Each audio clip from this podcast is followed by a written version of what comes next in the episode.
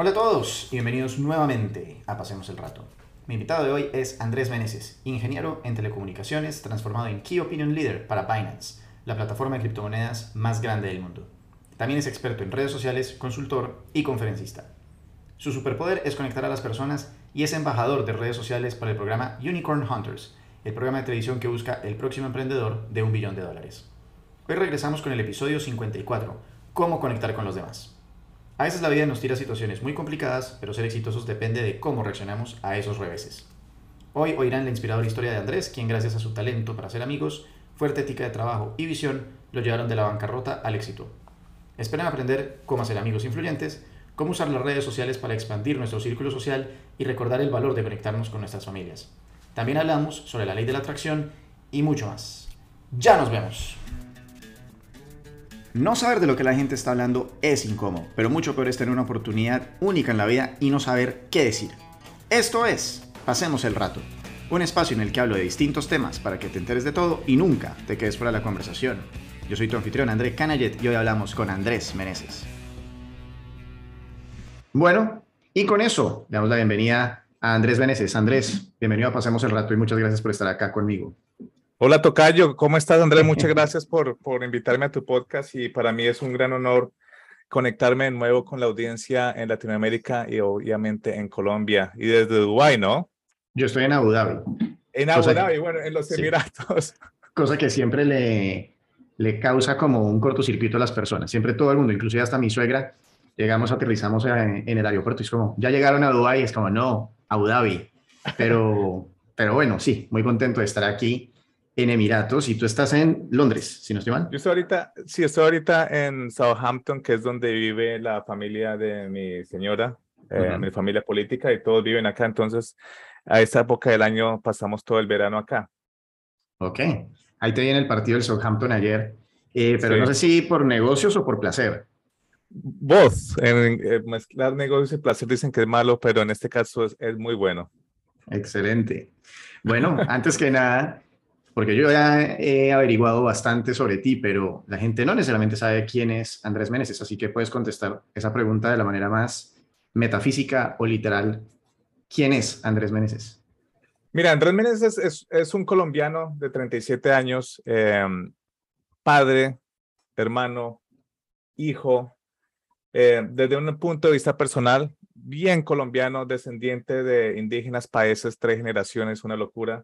Eh, desde la parte profesional soy ingeniero en telecomunicaciones. Eh, puedo hablar de muchos títulos, pero a mí lo que realmente me ha gustado es en los últimos 14 años que fue que salí del país, me ha tocado hacer de todo, limpiar pisos, a, hacer cafés, etcétera, etcétera, hasta que logré una buena posición como ingeniero en Inglaterra. Y um, aparte de eso que me gusta, Andrés es un tipo buena gente, trabajador, hustler, como dicen en inglés, y me gusta ayudar a las personas, bro. Ese es Andrés Meneses, gente, alguien que le gusta.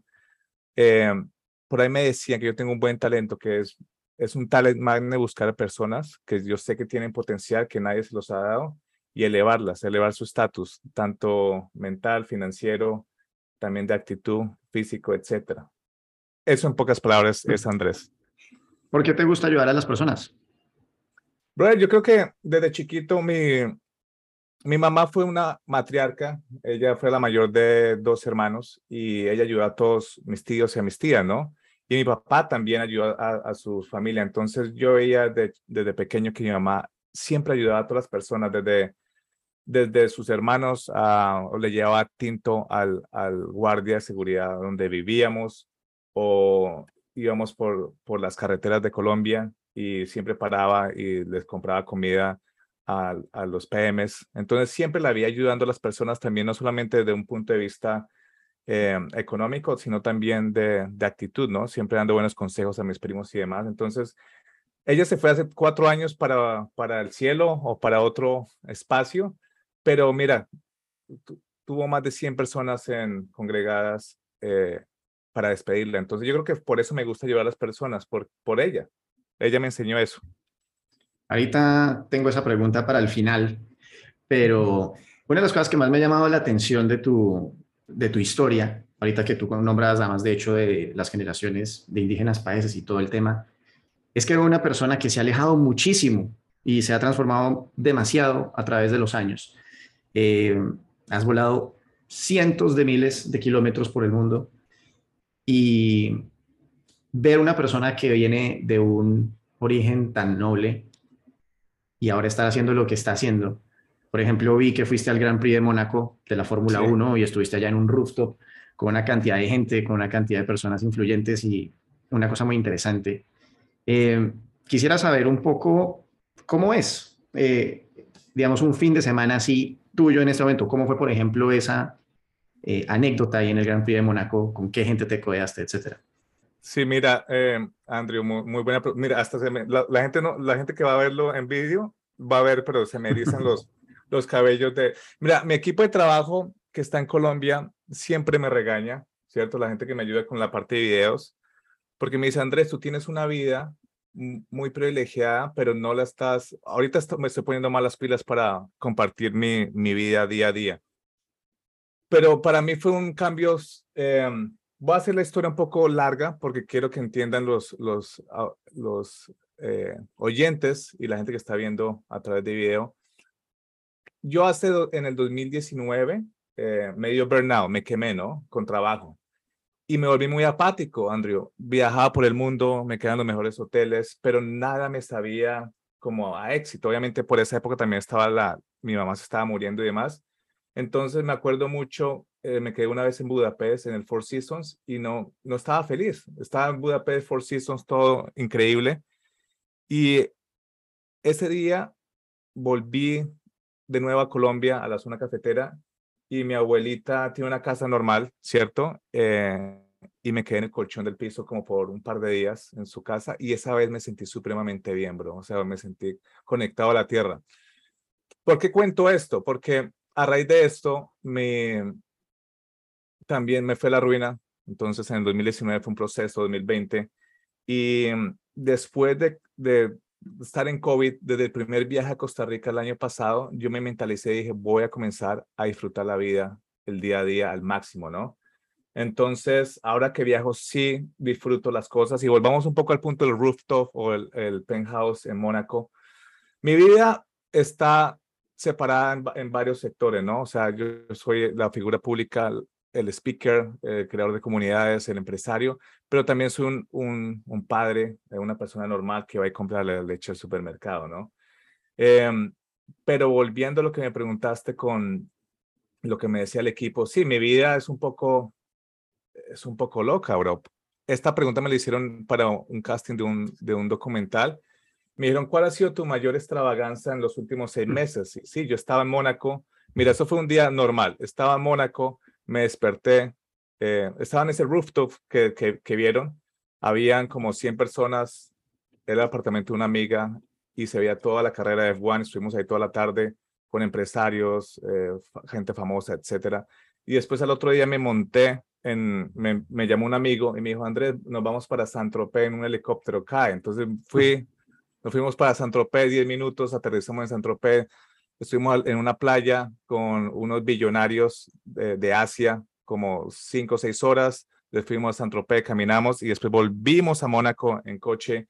Estuvimos con Disclosure, estuvo también Ewan McGregor, el, el UFC fighter en la fiesta, modelos, eh, el primer ministro de, de transporte de Francia estuvo en nuestra mesa. Fue una locura.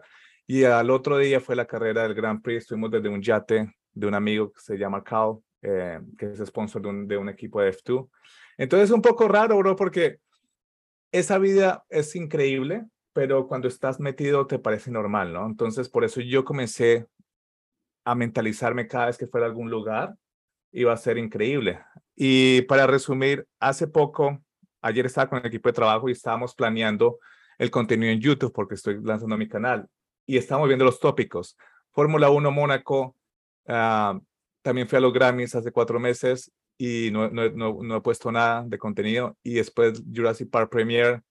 O sea, son varias cosas que es, es un poco eh, extraño que cualquier persona normal como yo las haya vivido sin tener una familia multimillonaria o ser famosos o tener ningún talento, como dicen por ahí, talento de, artístico deportivo, ¿no? Entonces, sí, esa es mi vida. Mi vida es viajar, ir a conectarme con personas, ir a eventos, Em, yo conecto mucho la comunidad no cripto con cripto, me gusta traer mucha gente al ecosistema.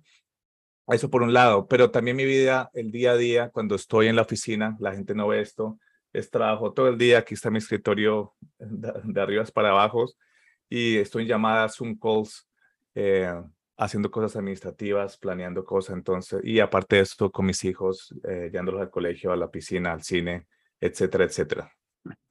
Quería hacer esta pregunta porque me parece muy importante poner un contexto de dónde estás ahorita para que la gente pueda realmente como saborear un poco lo que es tu historia y, y los conocimientos que puedes darnos y las enseñanzas que tienes. Esta pregunta la tenía para más adelante, pero voy a aprovechar que trajiste el tema. Y es, ¿cómo haces para mantener los pies en la tierra? O sea, porque como tú muy bien dijiste, o sea, cuando uno empieza a vivir esto todos los días, uno empieza a desensibilizarse, ¿no? Es un poco como si uno toma Coca-Cola todo el tiempo, cuando uno va y toma agua, uno dice, uy, esta agua sabe horrible, ¿qué le pasa? Y con el tiempo, cuando uno deja la Coca-Cola y empieza a tomar agua, hay un momento en el que de pronto uno vuelve y toma bien y uno, wow, sabe dulce, le empieza a encontrar como una cantidad de sutilezas. Entonces, ¿cómo haces para mantener los pies en la tierra? Bro, es muy buena pregunta. Yo creo que lo que me mantiene con los pies en la tierra es la familia y donde vivimos en, en, donde tenemos la casa de, de verano aquí en Inglaterra, es una comunidad normal. Es, nadie sabe lo que hago yo aquí en mi barrio, nadie sabe que tengo esta, esta conexiones con los exchanges.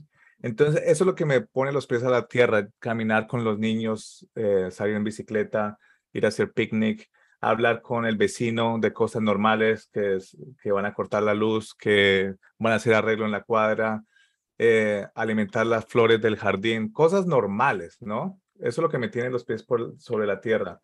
Y también hacer muchas llamadas a personas em, de mi alrededor, ¿no? Gente que siempre ha estado confiando en mí. Mm, he tenido varios mentores, pero yo creo que los mejores mentores han sido mi familia, entonces llamo a mis tías, a mis primos cuando me siento como bajoneado, falta algo, algo no cuadra.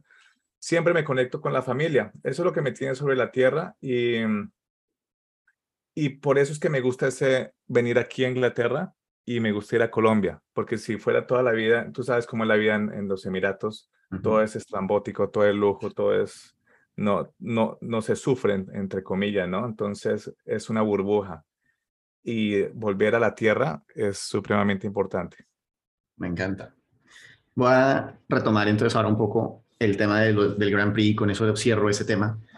Eh, porque yo sé que tú dabas la oportunidad a personas, algunos de tus followers en Instagram, de que te pudieran acompañar a este evento y pudieran estar allá en ese mismo penthouse y todo el tema.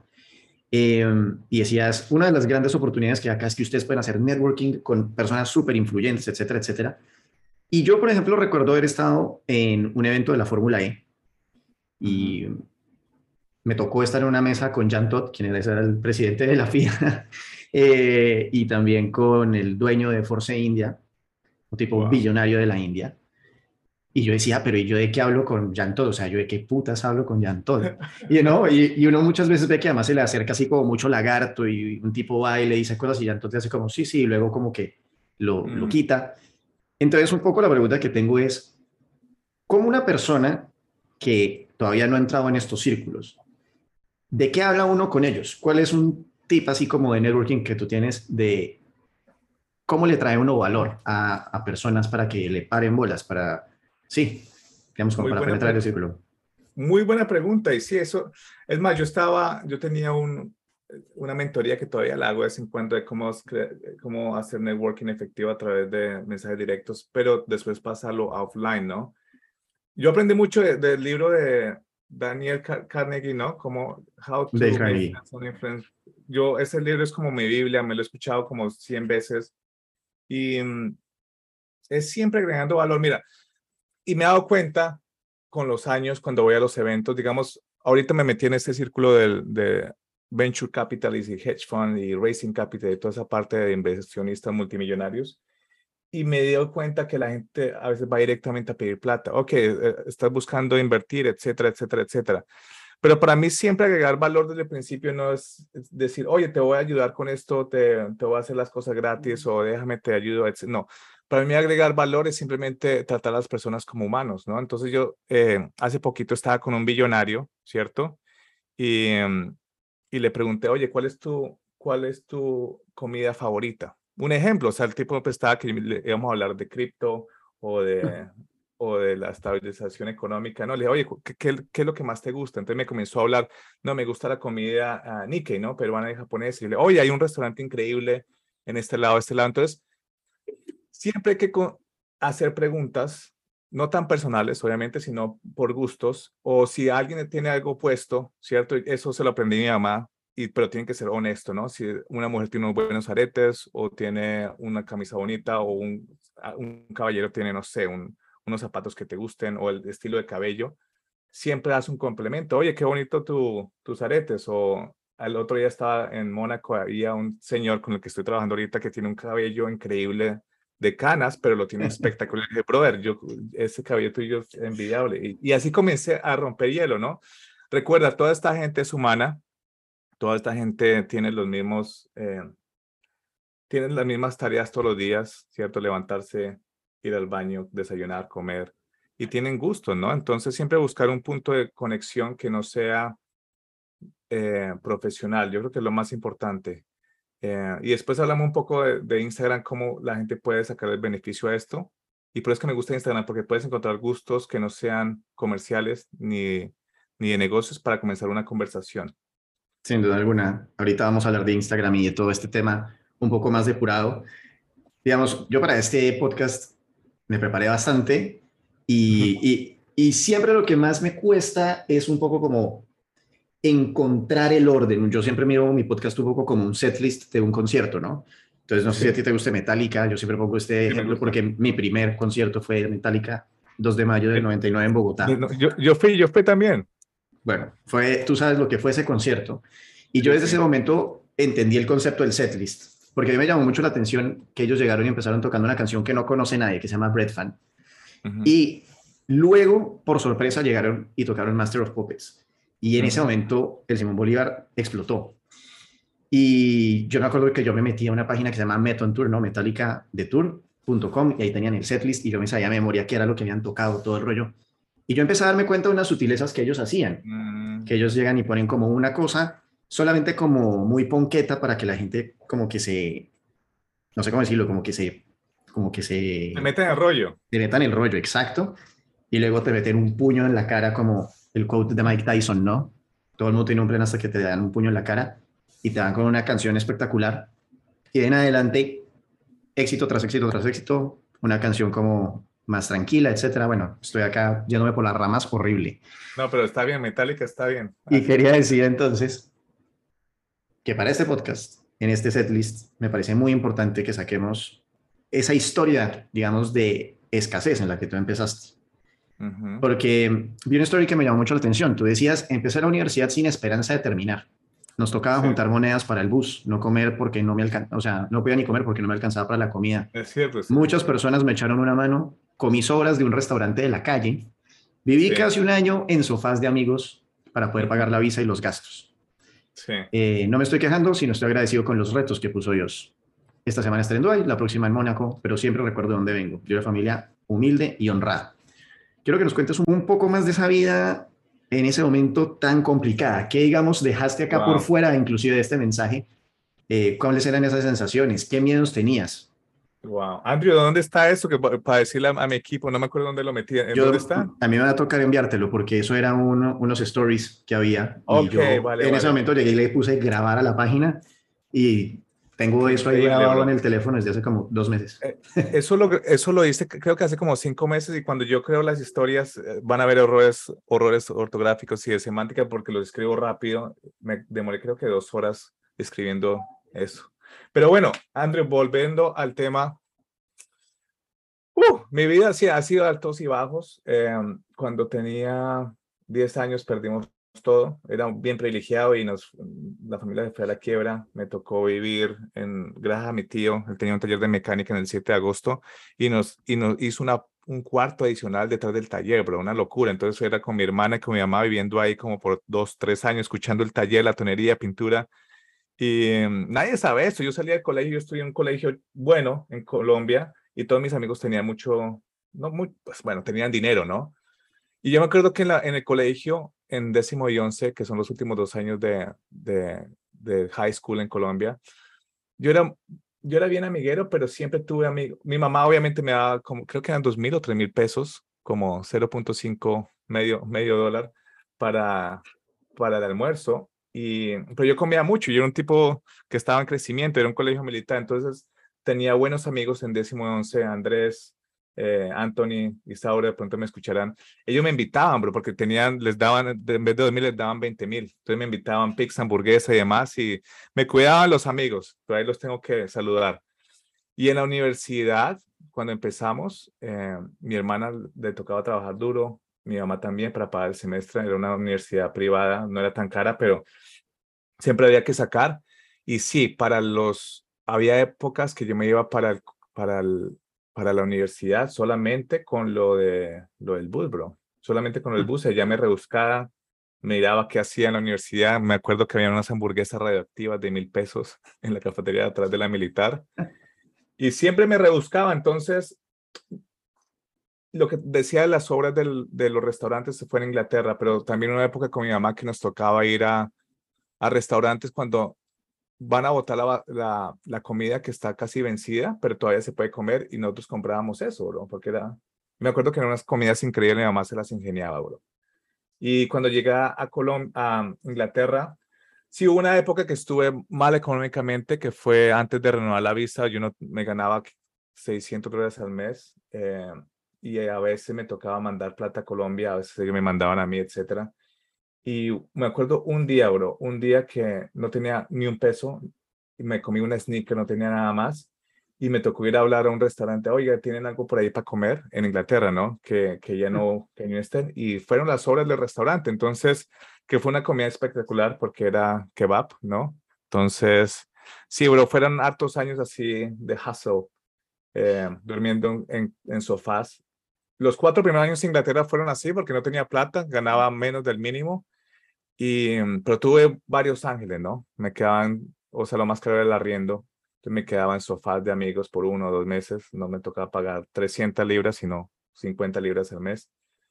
Fue duro, bro, pero ya después comenzamos a levantar y vino la, vino la familia, la esposa, y comencé a, a, ganar ya como ingeniero, entonces ya se comenzó a estabilizar.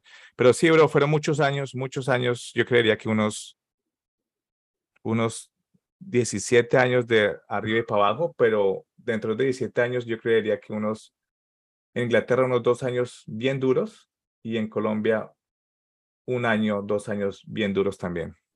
¿Cómo hacías para no perder la motivación? ¿Qué sucedió para que forjaras la resiliencia y no cayeras en la victimización? Brother, mi, mi familia, de nuevo, mi mamá fue una gran líder y mm, siempre estaba sonriendo, ¿verdad? A pesar de las limitaciones, siempre estaba optimista. Eh, y yo siempre fui muy ambicioso, bro. Yo a los 18 años había escrito una carta eh, de afirmaciones y visualizaciones y, la, y después de 10 años estaba exactamente en el lugar que había escrito a los 18 años. Yo no sabía ni lo que iba a hacer. Yo fui muy buen estudiante en décimo y once, fue uno de los mejores, pero en la universidad fue muy vago. Eh, tomaba mucho, me la pasaba rumbeando, pero siempre era muy bueno con las personas. Entonces, yo no perdí, la, yo no perdí las ganas ni la motivación nunca porque sabía que yo podía hacer cosas increíbles y sabía que siempre iba a venir algo mejor si seguía intentándolo, ¿no? Mucho antes de aprender de todos estos eh, Tony Robbins y Grant Cardone y Louis Howe, de todos estos motivadores y speakers y coaches, ya tenía mi propia coach que era mi mamá. ¿Te arrepientes de tanta rumba? Bro, ahorita, ahorita que he estado en tantos eventos, he rumbeado yo creo que, más que en la universidad, pero, o sea, es buen, o sea, sí, de alguna rumba sí me arrepiento, pero también las rumbas y las fiestas son buenos puntos de networking, pero ya me he aprendido a dar cuenta que, es más, tengo una amiga que se llama Euni, que es una de las mejores traders del mundo, de, Malasia, ella me dice, Andrés, después de las 12 no viene nada bueno, yo me voy a dormir. Y siempre se va a hacia allá evento. No me arrepiento, pero sí usaría el tiempo de otra manera, mucho más efectivo. Yo creo que avanzaría más. Hay un dueño de un exchange eh, de cripto, él dice que la gente que toma mucho, que rompea mucho, pierde entre el 30 al 50% de la capacidad de performance o de rendimiento diario. Es bastante, bro.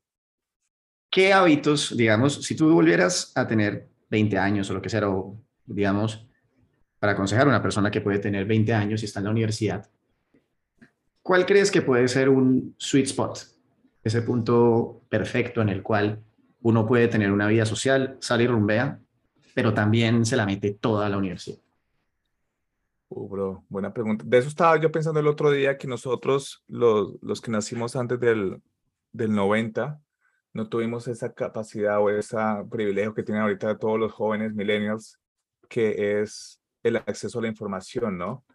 De acuerdo. Yo cuando estaba en la universidad sí teníamos, teníamos eh, internet y demás, pero estaba empezando. Entonces, yo creería que el sweet spot es comenzar a hacer relaciones o networking, ir a eventos que tú sepas que tu, tu círculo de influencia va a crecer mucho más rápido. Hacerlo imposible. Entonces, si tú estás en la universidad y estás haciendo una carrera, mirar afuera de la carrera qué, qué eventos están haciendo en la parte profesional e ir allá a tocar puertas, ¿cierto? Eso es lo que haría.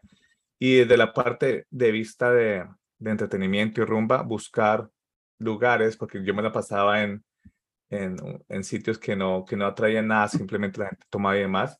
Buscar lugares de, de networking donde la gente vaya a, a, a, conectarse, a tomarse sus, sus copas, a almorzar, a, a desayunar, a cenar y hacerlo de esa manera. Pero sí, todos nos tenemos que estrellar de alguna otra manera con, con ese tema del de, el entretenimiento y la rumba. Eh, hay algunos que la soportan más años que otros y lo único que sí diría es que nunca hagan drogas porque los lleva por mal camino. Alcohol es una droga también, pero no, no tan agresiva. Eh, y siempre piensen que alguien en este momento está haciendo lo mismo que ustedes, pero está más concentrado porque está optimizando su tiempo y su energía y no lo está malgastando en malos hábitos, ¿no? dos puntos que tengo con respecto a eso que acabas de decir. El primero, te hice esa pregunta porque yo me he ido dando, cuenta con el tiempo que realmente todo lo que uno hace en la vida sí le trae, digamos, eh, aprendizajes y experiencias y habilidades, como tú bien lo dijiste, en las rumbas. O sea, inclusive se necesita talento para saber rumbear y para ser amigos. Y eso viene muy bien. Eh, yo, por ejemplo, mi papá es una persona que es tremendamente exitosa, pero digamos que yo no diría que él tiene un talento social así como de networking, de que vaya a las fiestas, de que vaya a los eventos. Siento que a veces como que él deja, como dicen, meat on the table, deja carne en el asador. Em, por eso. Y obviamente, si uno se enfoca solamente en hacer rumba y en estar como laxo y en no estudiar, pues también está dejando una cantidad de cosas de lado. Entonces, me parece importante eso. Lo segundo el networking en, digamos, en ambientes estudiantiles. Mucha gente habla del tema de no, voy a llevar a mi hijo, lo voy a matricular en el mejor colegio posible, porque eso tiene muchas conexiones. Pero yo he ido pensando que realmente las conexiones importantes no son tanto en el colegio como las son en la universidad. Sobre todo, además, si uno continúa por el camino de lo que estudió. Esta es mi teoría. Digamos que si tú estudiaste, me diste ingeniería... En telecomunicaciones. Ok, ajá en la medida en la que tú sigues en ese camino y haces amigos dentro de esa carrera, el día de mañana otro de tus amigos está en, no sé, en Siemens, el otro va a Nokia, el otro termina en Apple. Y entonces todos van creciendo distintos caminos y van abonando distintos caminos. Y en la medida en la que se siguen, eh, digamos, conectando y están en la vida de cada uno, ahí es de donde pueden salir oportunidades. Pero digamos que si uno estudia mm, ingeniería electrónica y luego terminó en cine, pues yo ya no soy necesariamente un link eh, mm. importante para ellos o viceversa. Entonces eso me parecía un aporte importante. Y ahora una pregunta a lo que dijiste sobre las drogas. ¿A quién has visto que, o sea, por qué lo dices como con tanta certeza de que drogas definitivamente lo deja uno en la inmunda y chao? ¿Has tenido algún eh, caso en primera persona, segunda, etcétera? Sabes que, bueno, no, no, no, tengo, no tengo amigos drogadictos, digámoslo así, pero, pero sí me da cuenta la universidad, depende de la carrera, la gente lo que estudiaba, eh, digamos, si era una carrera más administrativa o más de como business, no es tan como ingeniería o medicina, la gente le da más duro a la droga, ¿no? Y, y sí he visto había gente que yo miraba mucho en el colegio, en la universidad, porque eran populares de alguna otra manera, pero ahorita estoy viendo sus vidas y no son no son, no son tan lo que parecía que iban a hacer. sí, así como las películas que el chico popular eh, termina por ahí todo, termina mal y el nerdo, el nerds termina súper millonario con la casa, la rubia y el yate, ¿no? Es, es, es, una, es algo chistoso, pero es la realidad. Em, sí, las drogas no hacen nada bueno para el organismo y, y para la mente, ¿no? Y también volvamos un punto al, de nuevo al punto de, networking. El colegio, la universidad sí es importante si la gente tiene dinero para pagar, eh, pero yo también diría que los, la gente que tiene el capital debería llevar a sus hijos a, sus eventos. Yo he visto, digamos, ahorita fui a, a, Ritosa Family Office, que es una de las, que fue una reunión en Mónaco que invitan a las familias más añeradas del mundo y vi a los papás llevando a los hijos de 14, 15, 18, 20 años, una locura, escuchándolo, ¿no? Em, yo creo que todos tenemos la oportunidad, así, así crezcamos en ambientes hostiles o no tengamos capacidad de, no tengamos esa capacidad de ir a colegios o universidades costosas. De alguna otra manera, la, era la información, el Web2 nos ha dado muchos accesos y herramientas. Em, yo antes de, de, que me estuviera viendo bien, yo contactaba, contacté a John Calder, que es uno de los billonarios más grandes de UK. Tiene una casa de 250 millones de libras en Londres, la más cara, y le mandé un mensaje directo y me respondió antes de que pasara toda esta locura. Entonces, sí se puede hacer buen networking. Eh, la universidad es importante, pero yo creería que más que la universidad es que los padres que tienen liderazgo en las industrias comienzan a llevar a sus hijos y les muestran un camino que se puede hacer networking. Y como dije desde el principio del podcast, siempre ayudar. Si le muestras a tus hijos que estás ayudando a la comunidad, a la sociedad, al, a todo el mundo, tus hijos van a comenzar a hacer networking de una manera no interesada, sino más con, con espíritu de, de ayudar, ¿no? Totalmente de acuerdo. Hay una frase, y ahorita que mencionaste a Grant Cardone eh, y a varios gurúes, creo que esta es de Brad Lee, pero no sé si esa también se la dice él, eh, ¿no? De, de Grant o algo, que dice, the more hands you shake, the more money you'll make. Entre más manos sacudas, más dinero haces. Tú te defines como un superconector. Entonces, lo que creo que muchas personas van a querer aprender de ti es cómo podemos mejorar nuestro networking. Entendí que tienes el hábito de escribirle de entre 10 a 30 personas al día. ¿Por qué haces esto y qué resultados notas? Sí, en el 2020, en el 2020, medio de la pandemia, cuando estaba quebrado, y no puede ir a ningún lado, yo mandaba mensajes directos a todo el mundo en Instagram. Es más, hasta que me bloqueaban, hasta que Instagram me decía, está mandando muchos mensajes. Y manda, pero no mandaba mensaje, hola, cómprame esto. No, mandaba un mensaje directo, siempre miraba el perfil. Esto es un tip para todos que tengan cuenta de Instagram. Obviamente, primero, poner su cuenta de Instagram bonita, eh, bien, que sea la, la casa, ¿no? La, el, frente de la, casa. La casa está en orden. Así seas una persona humilde, no tenga dinero, pon unas fotos que te identifiquen, que la gente se conecte contigo, ¿no? Y tienes que ser muy sagaz a la hora de mandar un mensaje directo. Manda el mensaje directo, nunca sigas a la persona hasta que no te siga de vuelta. Entonces yo lo que hago es primero miro su contenido, qué es lo que le gusta, qué tenemos en común y siempre trato de seguir a personas que tengamos cosas en común, no a seguir a alguien, digamos, que está en o hacer un negocio con alguien que esté en agricultura vendiendo aguacates, que por cierto tengo amigos que tienen empresas de aguacates. Pero digo, yo estoy en, cripto y en tecnología, no va a mandar un mensaje a esa persona para hacer una relación al principio. Entonces busca a alguien en tu industria, comienza como, hola, ¿cómo estás? Eh, te felicito por X, Y razón, feliz, eh, increíble lo que estás haciendo, lo que estás logrando. Le das likes a, la, a una o dos fotos y espera, ¿no? Eh, si no responde, mandas un comentario, oh, oye, súper chévere este post, etcétera. Entonces, es llamar la atención de las personas. Eso es lo que se llama, hacían antes los, la gente que hacía ventas por teléfono o cold calling o llamadas en frío o iba de puerta en puerta, ahorita lo puedes hacer literalmente desde tu teléfono. Es un cold calling sin que sea con calling. Y después cuando la gente te responda, no vayas directamente al, al business, crea relación, habla, haz preguntas. Ah, va a haber mucha gente que te va a responder nada, ok, bien, chévere, ni te van a responder. Pero hay gente que sí se toma el tiempo para, para responderte y crear esa relación, ¿no?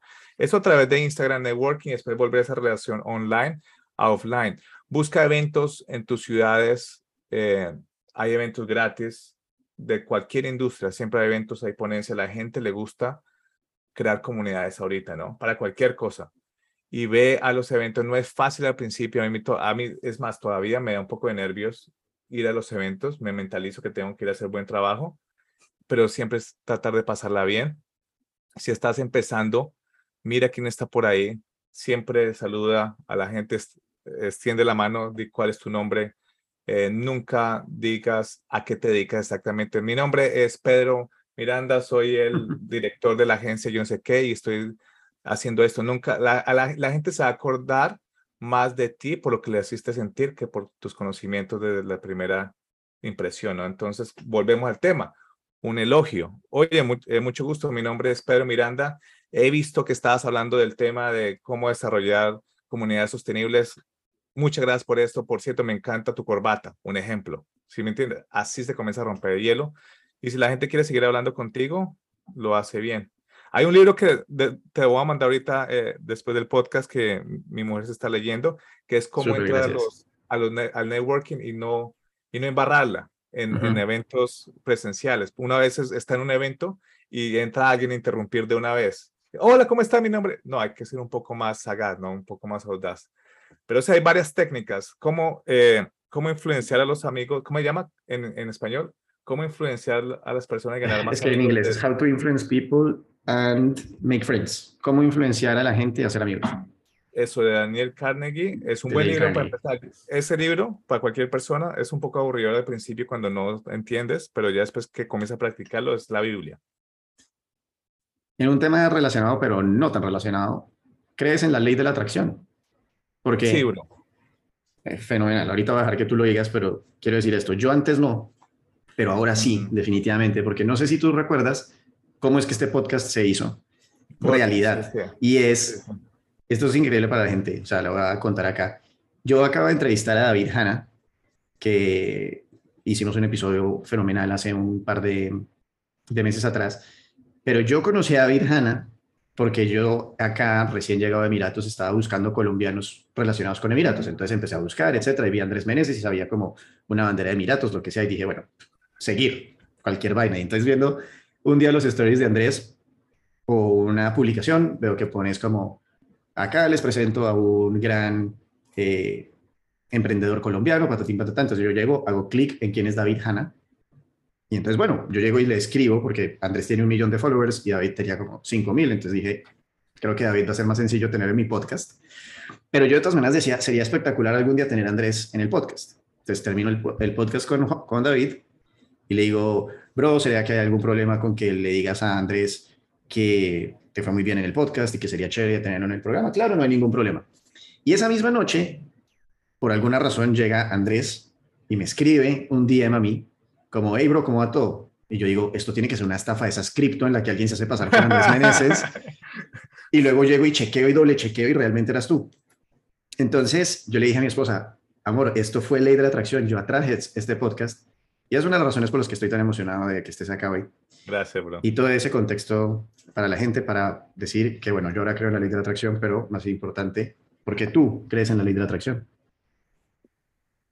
Bro, mira, me han pasado, estoy tratando de recordarme varias cosas que me han pasado en, en la vida con la ley de la atracción. Eh, pueden emular muchísimas, pero estoy donde estoy es por, por, precisamente por eso, porque soy eh, creo que cuando uno mentaliza y comienza a pensar, a traer las cosas con su mente, se, obviamente hay que salir a buscarla, no hay que poner un plan de acción y demás.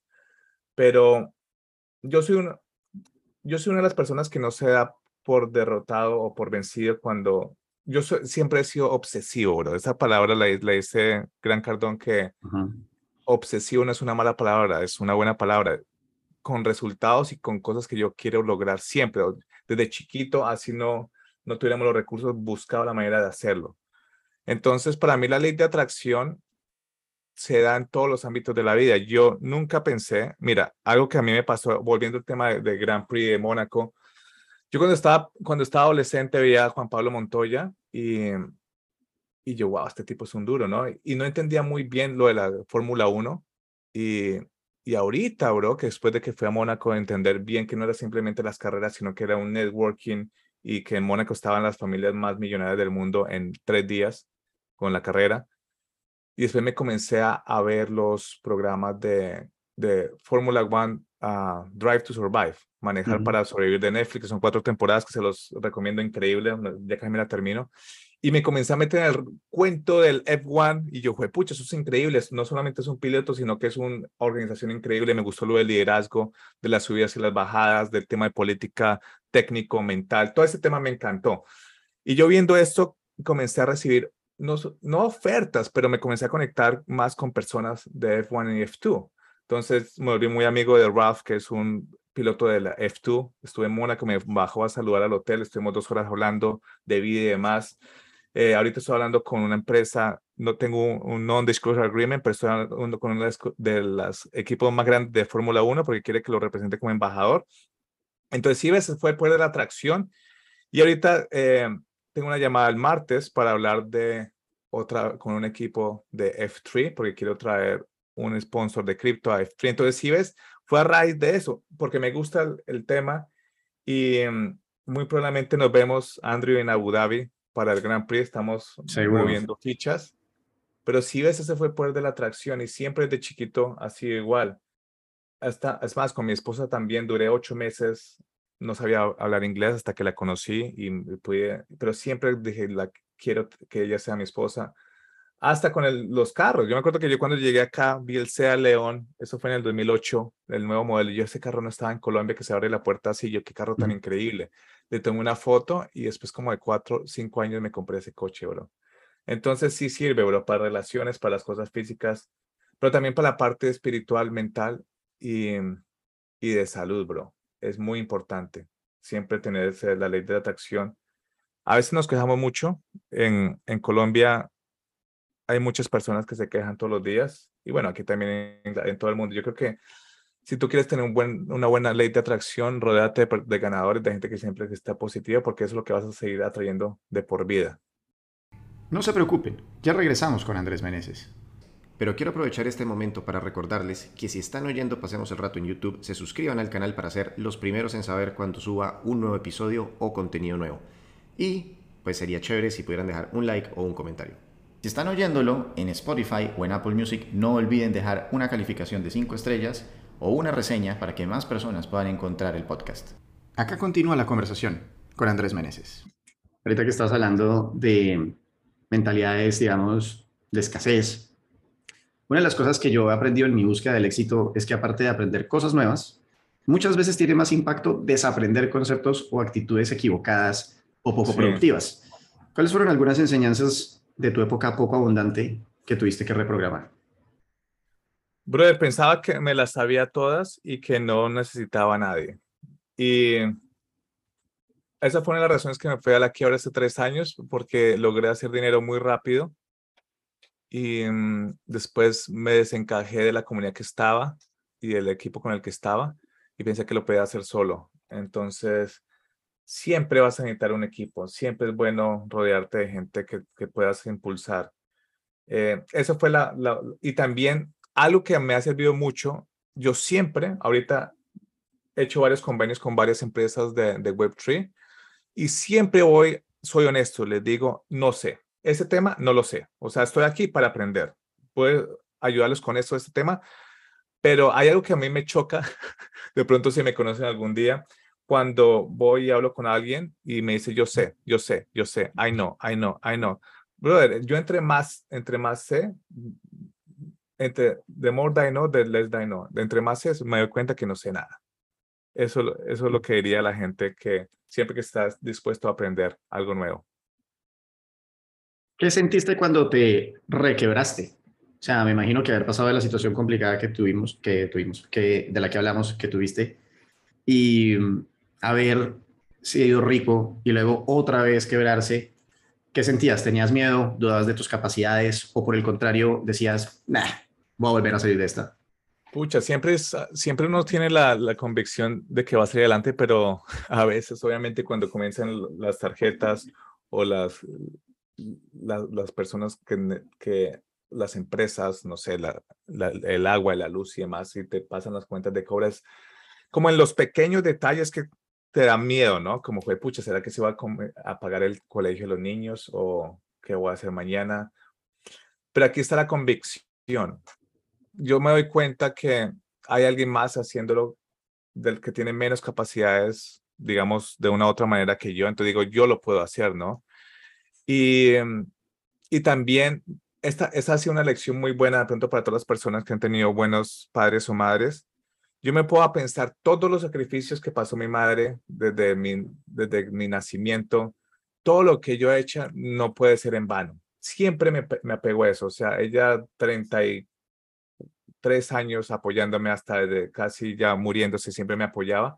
No puede pasar en vano. Entonces siempre me aferro a eso, obviamente a mis hijos.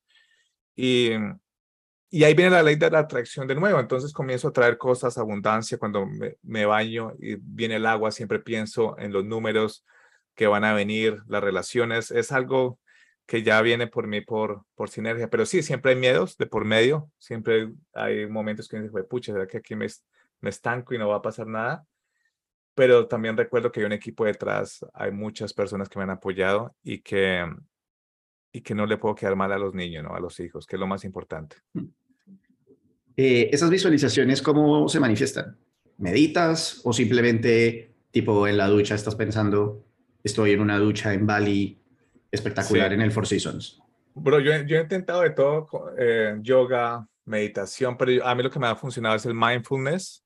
Eh, eh, estos libros de mindfulness me parecen increíbles y lo hago en el día a día, ¿no? A veces cierro los ojos, me acuesto 20 minutos y comienzo a pensar y a borrar todo lo que, porque a veces uno como empresario está pensando en las cosas técnicas sin hacer aquí, mandar email, hacer los pagos, me tienen que pagar, etcétera, ¿no? Entonces, pero a veces uno se tiene que conectar a la tierra de nuevo y hacer estas meditaciones. Mira, algo que aprendí mucho y algo que fue increíble.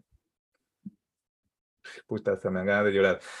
Yo veía a Mark Zuckerberg, a Steve Jobs Bill Gates, siempre en, sus biografías o en sus programas, siempre están caminando, bro. Siempre están caminando con su equipo. Se toman una, una hora, dos horas para caminar con su CEO y demás.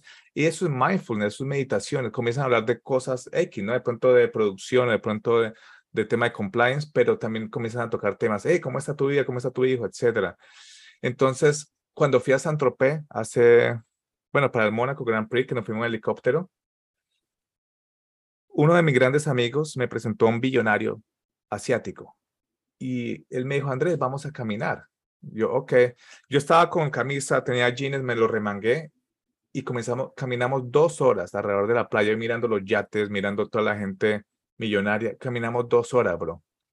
Dos horas, pero eso fue un mindfulness para él también. Me preguntó de mi familia, de mis hijos, de, de, de mí, de mis raíces. Yo también le hice preguntas de, igual, ¿no? Que cuál es tu comida favorita, cuál es tu coche favorito, quién crees que va a ganar en la carrera.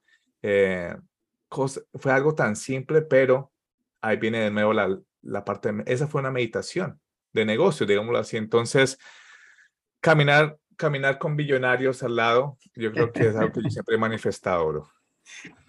Ese también puede ser un buen hábito para tener, pero, por ejemplo, ¿cuáles son tus must-do activities? ¿Cuáles son las actividades que tienen que pasar en tu día, digamos, para lograr esas metas? Porque una cosa es yo llegar y soñar con la playa en Bali o el Four Seasons de Bali, y otra cosa es poner las acciones que me vayan a llevar allá. Y tú tienes una frase que dice, tienes que pensar en las cosas grandes mientras haces las cosas pequeñas, de tal manera que las cosas pequeñas vayan en la dirección eh, correcta.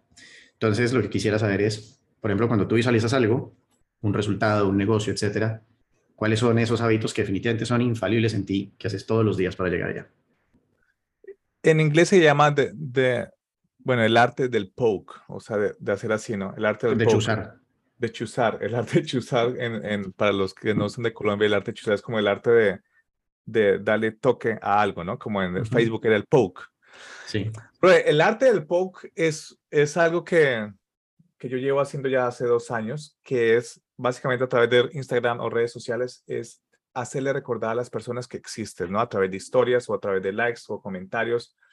Eso lo hago religiosamente todos los días. Mandar notas de voz. Por ejemplo, ayer estaba eh, estaba en el partido Southampton contra Mónaco, pero una amiga mía que es la principal de, una, de un hedge fund muy grande de Suiza, es inmenso, estaba en, un, estaba en una charla en Singapur como speaker. Y yo me acordé, bro, que ella estaba como speaker y le di like, comentario a su historia, pero porque también le estaba felicitando y le dije, oye, cualquier cosa que necesites, mándame una nota de voz. Eso es lo que la gente no entiende. Pero yo ayudo a tantas personas de manera desinteresada al principio, a sean millonarios o gente que está empezando. Es el arte del poke, de ayudar. Para mí eso es sagrado. Es más, mi esposa me regaña porque estoy a las 11 de la noche mandando nota de voz. Oye, ¿cómo estás? ¿Cómo van las cosas? ¿No? el arte del poker es, es, increíble. Y con Shiraz, que es mi, como mi partner, mi manager, que ha estado atrás de la marca de Kim Kardashian, Paris Hilton, J-Lo, él también lo hace de una manera estratégica, el arte del poke, que es hacerte notar que la gente piense, duerma, desayune pensándote todos los días. Pero eso no viene de la noche a la mañana. Mira, el que mejor lo hace es Cristiano Ronaldo, por él invierte millones y millones de dólares en marketing. Pero mi hijo piensa en Cristiano Ronaldo por lo menos unas 20 veces al día. Siempre, eh, Cristiano, mira, voy a hacer la, pirueta. Pero él tuvo que hacer el arte del poke por varios años. Entonces, eso es uno de mis autos diarios. Arte del poke, comentarios, likes, eh, mensajes directos, notas de voz a través de WhatsApp, Instagram, LinkedIn. Eso, si yo no lo hago por lo menos con una persona un día, no puedo dormir tranquilo, bro. Fenomenal.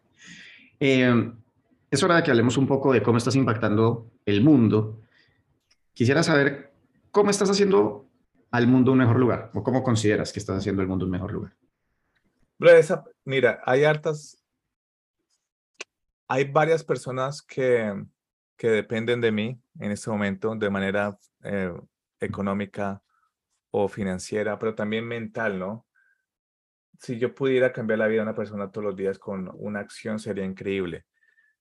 Pero también los últimos seis meses han sido mucha bendición y, me, tocaba poner cosas sobre la tierra. Y hablé un poco de tecnología. Yo ahorita soy el, el head of, como la cabeza de, de, estrategias, ¿cómo se dice? Estrategias globales. la cabeza de estrategias globales de Source Protocol, que es una empresa de cripto. Pero vino un tema que a mí me gustó mucho cuando comencé a hablar con ellos al principio, y era el tema de los, de los préstamos, de los micropréstamos en Latinoamérica.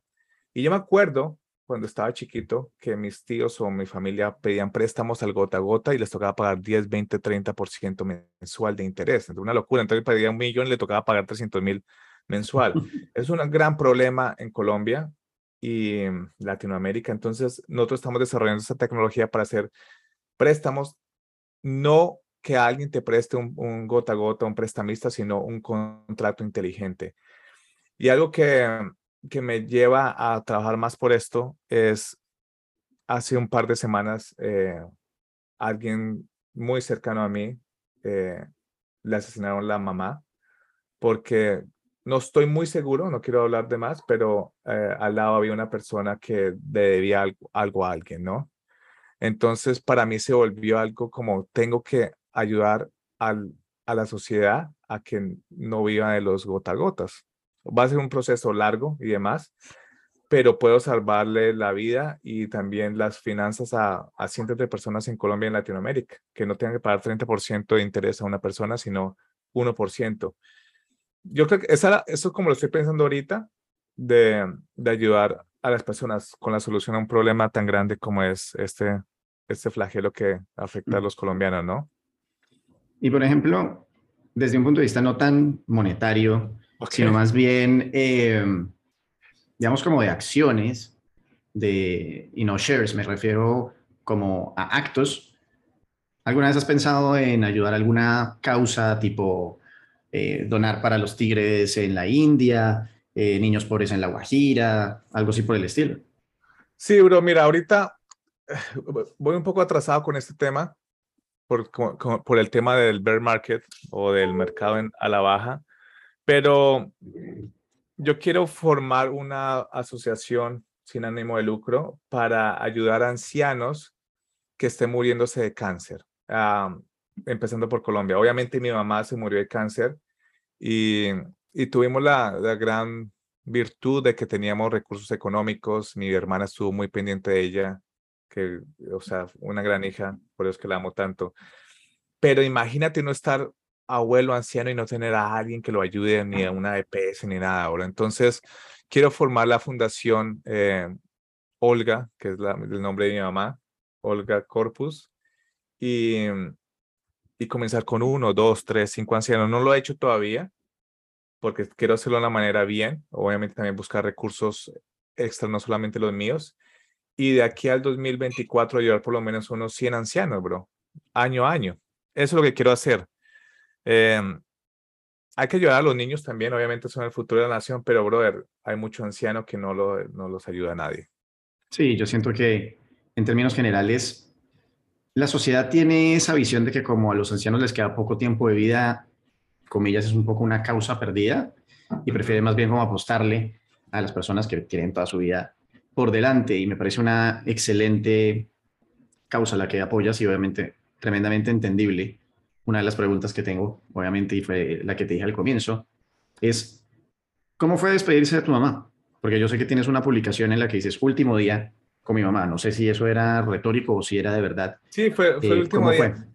Mira, ha sido un proceso bien largo, tres años todavía. Antes me daban ganas de llorar en los podcasts y demás, pero ahorita ha sido un proceso eh, más manejable, ¿no?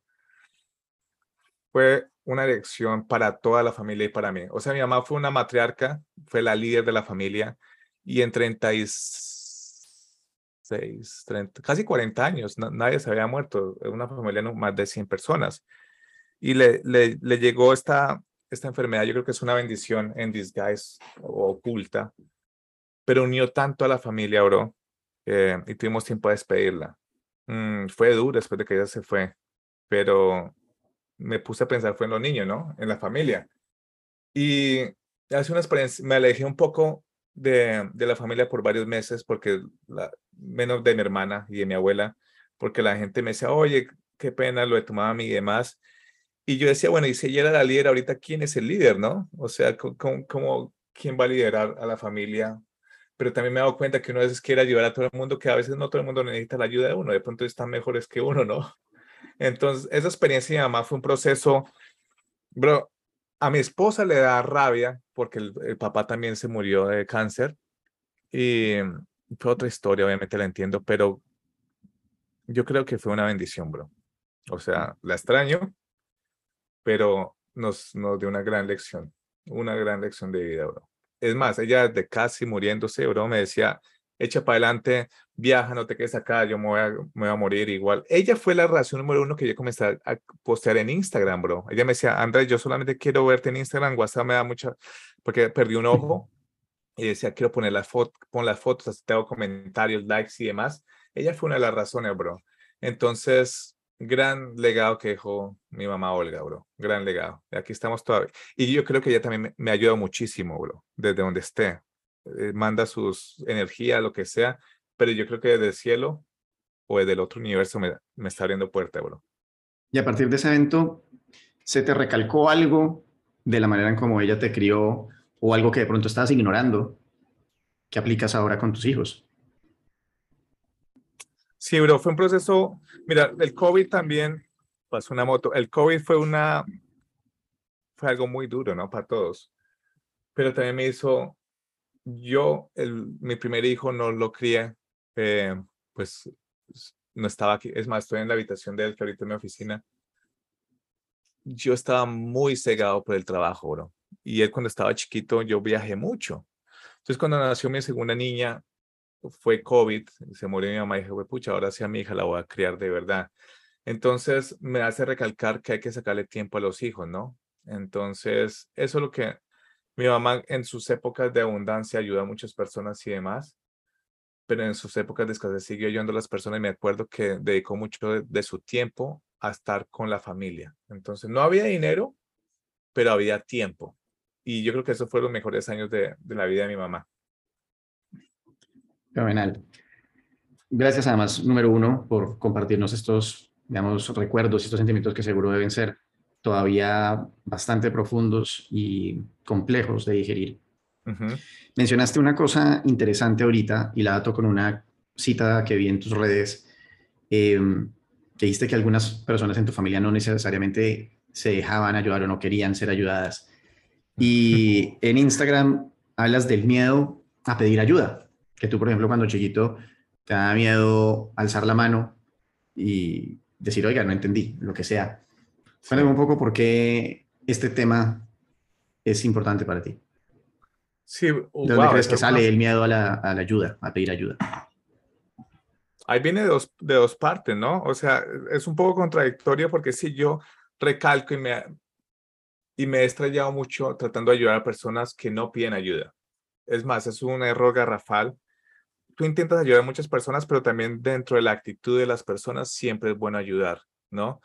Em, me gusta crear, experiencia y crear anécdotas. Hace poco, hace dos semanas, yo conocí a alguien a través de Clubhouse. Ella no me estaba pidiendo ayuda, pero nos conocimos después de dos años face to face y yo vi que ella necesitaba la ayuda, pero le, le pedí un favor, le pedí un favor y me ayudó instantáneamente y yo, ella muy probablemente va a terminar haciendo parte del equipo de, de, nuestro equipo. Pero si ves, a, a, veces me ha pasado que yo he intentado ayudar a muchas personas que no, que no es que no necesiten, pero que independientemente de eso, ponen ese barrera, porque me quiere ayudar, o sea, se va a llevar algo o está interesado, ¿no? A veces la gente lo hace de manera desinteresada, siempre hay una estrategia detrás de todo, ¿no? Como empresario. Pero volviendo al otro extremo, siempre hay que levantar la mano, bro. Eh, uno no es superhéroe, uno no es superdotado, uno es humano. Y yo ahorita sí levanto la mano. Por ejemplo, hace poco tenía una situación compleja y levanté la mano, le dije a, a, un, a un empresario, le dije, bro, mira, no entiendo esto, necesito que me ayudes con esto ay Andrés, ¿por qué no me había dicho? Yo te hubiera podido ayudar de esta manera u otra, vamos a hacerlo.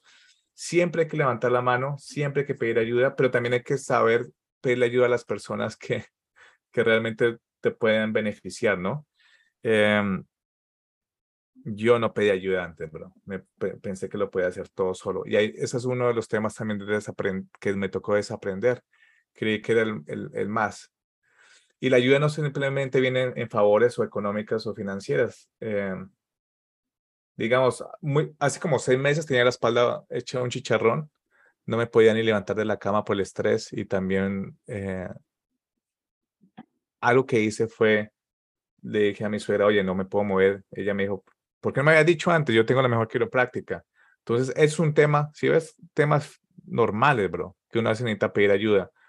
O historias de vida, digamos, hay gente que está mal económicamente eh, de una u otra razón. Yo no soy, no, soy multimillonario y no puedo ayudar a todo el mundo en One Go, pero si alguien está enfermo de mi familia o de mis amigos eh, y necesitan ayuda por un par de semanas o meses, lo puedo brindar, ¿cierto? Entonces no volverse el pedigüeño, como dicen por ahí, pero si estás mal, bro, eh, físicamente y no puedes trabajar, pide ayuda siempre se va de alguna otra emoción, de alguna otra razón, también lo puedes manifestar, lo puedes atraer esa ayuda, eh, pero hay que tocar puertas, no hay que hacer el arte del poke de nuevo. De acuerdo contigo. Ahí creo que, aparte de la soberbia, hay otro tema importante que es el miedo a ser un fastidio, ¿no? La gente le da miedo, eh, qué tipo tan cansón como pregunta, o sea, que la gente le da miedo creer que la gente vaya a pensar eso de uno. Y eso es una cosa que viene lastimosamente de baja autoestima y, y nos lo, nos lo meten mucho, ¿no? El famoso preguntas estúpidas que dicen en el colegio. Em, ya casi para terminar, tienes una frase que dice, solamente los que se arriesgan a ir demasiado lejos pueden llegar a averiguar qué tan lejos realmente pueden llegar a, sí, qué tan lejos pueden llegar. Al, pueden lograr esto cruzando el puente de sus inseguridades. ¿Cuál era la inseguridad que te estaba deteniendo a ti? Brother, mira, esa, esa, no me acuerdo de esa frase, es analogía de otra frase de alguien, pero sí, bro, mira, yo todavía tengo muchas inseguridades y hasta ahorita estoy terminando las de, no, no deshacerme de ellas, sino de, de manejar de una forma más audaz. Yo siempre creí, o sea, aquí hay un tema otra vez contradictorio, que yo necesitaba a alguien que sí es bueno tener mentores y demás. Pero hace poco yo mentoricé a alguien, ahorita está muy bien económicamente, y él me decía, Andrés, bro, pero tú no necesitas a nadie, tú mismo lo puedes hacer tú solo. Obviamente necesitas a tu equipo de trabajo, pero no necesitas estar siempre pidiéndole contemplación a alguien. Entonces, esa es una de mis inseguridades, siempre preguntarle a alguien si se puede o no se puede. Y me he dado cuenta que ahorita la gente me pregunta es a mí. Entonces, yo, esa es una de mis grandes inseguridades que siempre necesito eh, acreditación o validación de un, de un third party para salir adelante y hacer algo que yo sé que puedo hacer yo mismo, ¿no? Obviamente con mi equipo de trabajo. Eso es una gran inseguridad que, es más, ya, ya la estoy terminando de, de amarrar. Y sí, siempre para llegar lejos hay que dejar las inseguridades de un lado, dejar de ser tímido, no pedir ayuda. Eh, ¿Qué más, bro? Tener la actitud muy importante. Yo creo que la eh, inseguridad número uno de las personas es actitud. La gente, volvemos al tema, Andrés, de cuando nos crearon pequeños, nos metieron muchas inseguridades. Por la cultura y demás, hay culturas que no le meten inseguridad a los hijos, sino que le meten es optimismo 100%. Eh, una de esas culturas es los Emiratos, bro. Los Emiratos es una cultura que yo voy a, a Dubái y miro a los hijos de mis amigos y ya están hablando de emprendimiento y tienen 7, 8 años, una locura porque ven la abundancia, ¿no? Entonces, pero en Latinoamérica, en los países eh, en vía de desarrollo, siempre me meten en seguridad. ¿Usted para qué se va a poner a hacer eso? ¿Usted quién es? ¿Usted no vale nada? Eh, a su papá no le funcionó, a su mamá no le funcionó. Es más, a mí me metieron esa inseguridad hace, cuando me quebré la primera vez aquí en mi familia porque estaban preocupados por mí que me estaba poniendo a emprender y que estaba dejando mi carrera a un lado. Entonces, eso es lo que no nos hace llegar lejos. Muchas veces la gente que nos ama nos amarra por, por sus propias inseguridades a que te vaya mal a ti, ¿no? Entonces, no son nuestras inseguridades, sino son las inseguridades de alguien más. Ahí también viene el tema de desaprender para aprender, de poner barreras. Y es más, si es tu familia o amigos, a veces hay que alejarse de ellos un par de meses o años. No es que seas una mala persona, sino que no estás hecho en el mismo material que, que ellos, ¿no? Algo que me he dado cuenta viendo ese programa de Fórmula One Drive to Survive es que la mayoría de los pilotos que logran tener éxito en la Fórmula 1 no simplemente por el tema de política o de rendimiento del motor, sino por el tema mental, bro dos pilotos con el mismo carro, con, con el mismo motor, las mismas llantas, uno llega al podio y el otro se queda atrás. Uno de los grandes referentes es Lewis Hamilton, el, primer piloto de la Fórmula 1 afro, afro, ¿cierto? De color, y es el único bro, que lo ha hecho, pero su mentalidad fue tan fuerte que ahorita es, es uno de los más grandes del, de F1. Entonces, por eso es que me gusta ver ese programa, por el tema mental. Las inseguridades siempre van a estar ahí, hay que saberle llevar, pero hay que reemplazarlas con algo que tú tengas una virtud, ¿no? Entonces, digamos yo, no estoy seguro de tomar una decisión porque tengo que consultar a alguien, entonces vamos a hacer una manera más eficaz. Eh, una de mis grandes, eh, de mis grandes actitudes o virtudes es que soy bueno manejando comunidad o llevando una comunidad. Entonces, ¿por qué no le pregunto a mi comunidad una pregunta que yo sé que ellos me pueden ayudar y no, y no dependa simplemente de, de mí, ¿no? Sino que a través de la comunidad yo me pueda referenciar. Yo creo que de esa manera se pueden siempre preguntarle a las personas indicadas, pero también creer en uno mismo. Ese core solamente lo puedes desarrollar con, con, con derrotas, con bajonazos. Yo creo que no existe una persona exitosa en el mundo que nunca se haya caído, bro. Es por eso que tenemos latidos del corazón, porque va arriba, abajo, arriba, abajo. Si fuera lineal, estaríamos muertos, bro. Podemos ver también eh, la gráfica de cripto y del de, Bitcoin. Oh my gosh. que lastimosamente otro día tendremos que hablar de eso, eh, porque no quiero disponer mucho más de tu tiempo que generosamente nos has dado. De verdad que qué mejor manera de acabar este podcast con esa última reflexión. Y para que brilles aún más, este es tu momento de que le cuentes a las personas en qué redes te pueden seguir, cómo se pueden comunicar contigo, si tienes algún producto, servicio, etcétera es el momento de contarles. Primeramente, gracias, Andrew, por la invitación a tu podcast. Eh, siempre conectando entre colombianos es increíble. Te felicito por también llevar el estatuto y, y, estar en Abu Dhabi, salir de la zona de confort con tu esposa y tu, y tu familia. Qué, qué grande eres, bro. Y mira, más que seguirme a mí, yo creo que lo más importante es que siempre mires a la persona que está al lado tuyo eso fue un tema de comunidades que me estaban preguntando. Eh, yo estaba enfrente de, de, de Binance, que es uno de los exchanges más grandes del mundo, enfrente de 5.000 personas, y me preguntaron de comunidad, que cómo se crea una comunidad. Yo siempre les decía ahí, mira, mira quién está al lado izquierdo tuyo, al lado derecho, agrego en Instagram, en Facebook, en Twitter, en lo que sea. Así se comienza a crear una comunidad y también viene la parte de networking. Entonces, a mí me pueden encontrar como Andrés Wifi TV, como Wifi de, de Wireless TV, Andrés Wifi TV, es las mismas redes en todos lados, Instagram, Twitter, YouTube, uh, no tengo más, LinkedIn, Andrés Meneses. Eh, un mensaje directo, estoy siempre abierto, pero recuerden practicar lo que les dije en, este podcast, ¿no? Siempre hagan un poke, háganse notar, tengan buenas preguntas al principio y mm, trato de responder todos mis mensajes directos al, cuando puedo, mando notas de voz. Y sí, ahí estoy yo, brother. Ahorita que estoy haciendo de la parte de, de vista de negocios, ahorita soy de consulting, inversionista y, y manejo mucho el tema de, de cryptocurrencies, pero ayuda a muchas empresas a desarrollar productos y servicios. Eh, y también soy embajador de varias empresas de criptomonedas. Eh, más que el tema que te vuelva de rico de la noche a la mañana porque compras Bitcoin ahorita y se va a, la luna, es el tema de comunidades. Ahorita me ayuda, me, me, gusta mucho ayudar a las empresas a crear comunidades y a crear productos y servicios sostenibles con el tiempo. Ya cometí el error hace 3, 4 años de que fue plata rápido, pero ahorita me doy cuenta que siempre necesitas ser parte de una comunidad y de un equipo. Entonces ahí estoy.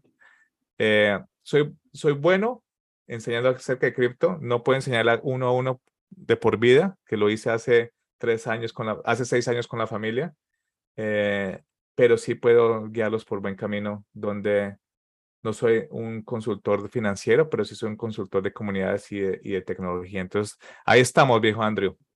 Fenomenal. Andrés, muchísimas gracias nuevamente y estamos en contacto. Gracias, bro, y nos vemos en el próximo podcast. Así sea. Bueno, ese fue Andrés Meneses, y si se quedaron hasta este momento significa que pasaron un muy buen rato. Recuerden que pueden conectar conmigo en cualquier red social, arroba André Canayet, que ahí estaré para ustedes y lo que necesiten. Si quieren oír otras entrevistas interesantes que he hecho, les recomiendo la del episodio 53 con Marcela López sobre marca personal y la del episodio 32 con Daniel Cuervo. Ambas considero que complementan muy bien lo que hemos hablado con Andrés hoy. También les recomiendo la del episodio 44 con Alejandro Agag, presidente de la Fórmula E y de Extreme E de la FIA. Es un lujo de conversación, no se van a querer perder.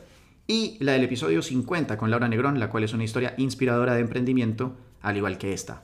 ¡Nos pillamos! Gracias por haber pasado el mejor de los ratos conmigo. Sigue el programa por YouTube, Spotify, Apple o Anchor. Volveré la semana entrante con un nuevo episodio. Nos vemos.